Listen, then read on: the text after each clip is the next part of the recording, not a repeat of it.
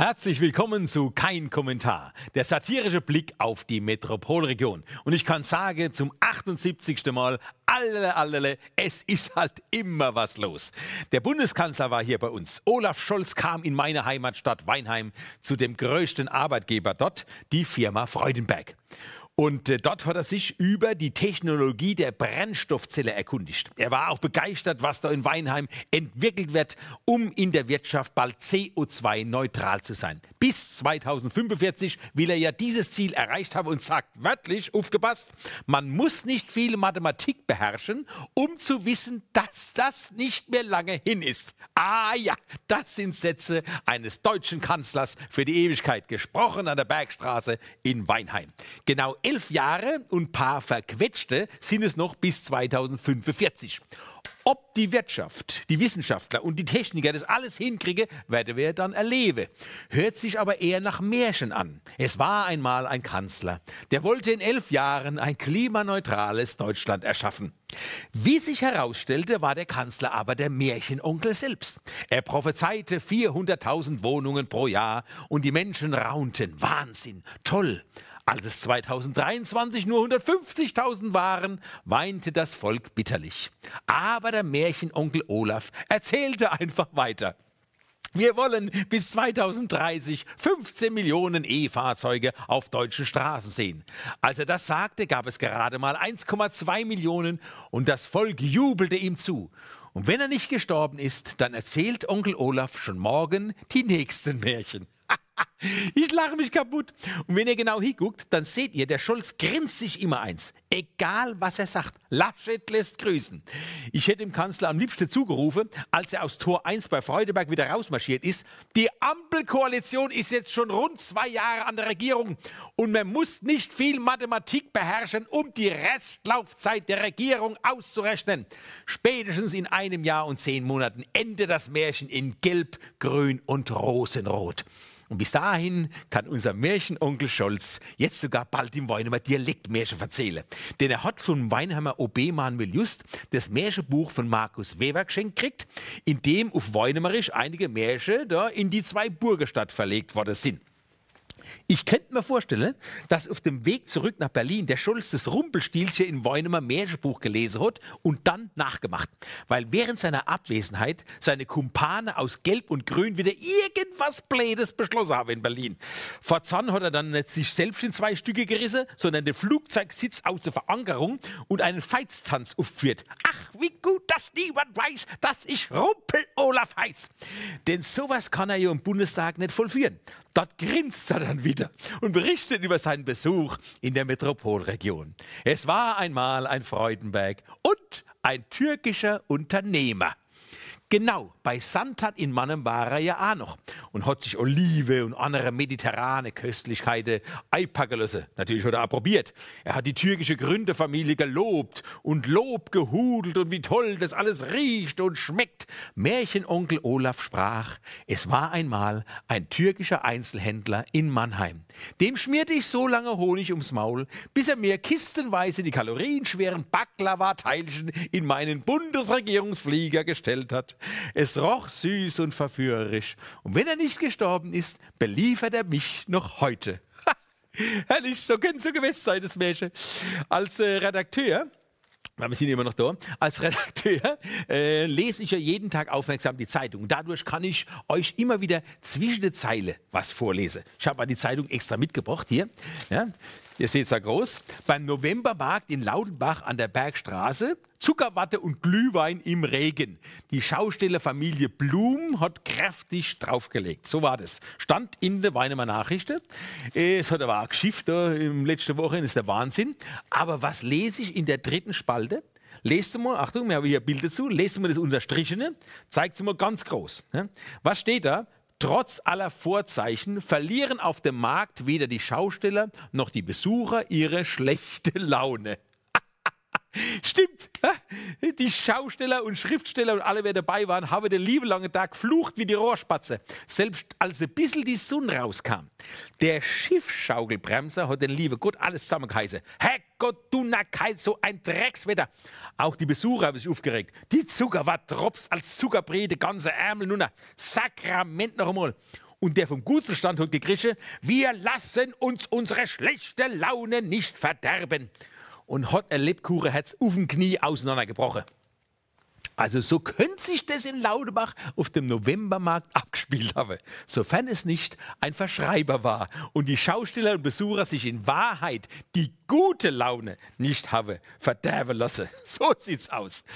Ja, auch eine schöne Schlagzeile diese Woche. Bei der S hoch 3L wollen ganz viele mitmachen. S hoch 3L ist der Zusammenschluss der Handballabteilungen der äh, Saase-Gemeinde, Lützelsachsen, Hohensachsen und Großsachsen mit der von Leutershausen. Ausgeschrieben heißt das Saase hoch 3 Leutershausen. Ich bin ja gespannt, ob das in der Tabelle mal später richtig drinsteht und überhaupt neu passt. Ach du lieber Gott. Ab der Saison 24, 25 geht's ja los. Ne? Dann spielen die Sasen mal mit der Heißemer zusammen Handball. S hoch 3L klingt zwar wie eine chemische Formel, kann man sagen, aber äh, ob die Chemie wirklich stimmt nach jahrelanger Rivalität, wird sich dann zeigen. Immerhin haben viele junge äh, Unterstützer mal die alte Zöpfe abgeschnitten und eingesehen, dass man die Kräfte bündeln muss, wenn der attraktive Handball hier erhalten werden soll. Auch und gerade für die Jugend. Warum sie aber für das Gruppefoto mit 80 Menschen, die mithelfen wollen, an der Bergstraße wieder Handball in der dritten, vielleicht sogar zweiten Liga zu etablieren, ein Kreuz aufgestellt haben, das ist mir ein Rätsel. Guckt mal genau hin. Auf den ersten Blick habe ich gedacht, ach Gott, die habe die Handballspielgemeinschaft gleich wieder beerdigt. Zack, beim ersten Treffen, Kreuz drauf, fertig. Ne?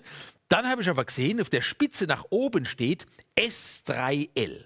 Also wollen sie vielleicht symbolisieren, wir streben nach der Tabellenspitze. Könnte auch ein Gipfelkreuz sein. Ganz oben angekommen folgt der Aufstieg in die nächste Liga und in die nächste. Ja? Und äh, allerdings am meisten irritieren mich die Pfeilspitzen nach links und rechts Guck mal, so als würde Hause und Sase eher auseinanderdriften, statt sich zu vereinen. Also mit dem Kreuz war ich irgendwie überfordert auf dem Bild. Ne? Zumal das auch noch äh, in einem Christbaumständer verankert wurde. Ihr seht mir es leider nicht auf dem Bild. Ja, auf dem Christbaumständer, was das Kreuz jetzt mit Weihnachten zu tun hat. Diese Handballfusion sozusagen ein vorgezogenes Weihnachtsgeschenk für alle Beteiligten. Und am Christbaum liegt dann das erste Trikot in Rot und Gelb. Das sind nämlich die neue Vereinsfarbe. Ich habe dann mal wieder recherchiert, ja, recherchiert, was ein Kreuz so alles bedeutet. Es steht für die Auferstehung, in diesem Fall des Handballs in Hirschberg, Hohensachse und Lützelsachse. Das Kreuz symbolisiert die Verbundenheit des Menschen mit dem Mitmenschen, waagrechte Achse des Kreuzes, also den Fans von Saas und Hause, sowie mit dem Göttlichen, die senkrechte Achse des Kreuzes. Das verbindet äh, mich oder die Mannschaft mit Himmel und Erde, Geist und Materie, Seele und Körper. Wollen wir also hoffen, dass die Spieler mit Herz und Seele und mit vollem Körpereinsatz kämpfen. Das Kreuz ist jedenfalls ein Hoffnungszeichen und wir alle haben die Hoffnung, wieder die glorreichen Handballzeiten zu erleben. Ich selbst war mit der SGL jahrelang als Reporter unterwegs und habe die Vizemeisterschaft 92 miterleben dürfen. Damals haben die Rote Teufel die Heimspielstätte für jeden Gegner zur Hölle gemacht. Aber das Maskottchen wird nach der Fusion auch sich ändern. Kein Teufel mehr, aber auch kein Hirsch. Das war die erste Idee, welche Hirschbergen Hirsch. Aber Lüsselsachsen und Hohensachsen sind ja Weinheimer Stadtteile und da hätte man dann schon den Hirsch auf den Windeckturm stellen müssen. Aber der Volker Glock sagt, also der ist aus dem S hoch 3L Orga-Team. Es könnte sein, dass ein Drache künftig eine Rolle spielen wird.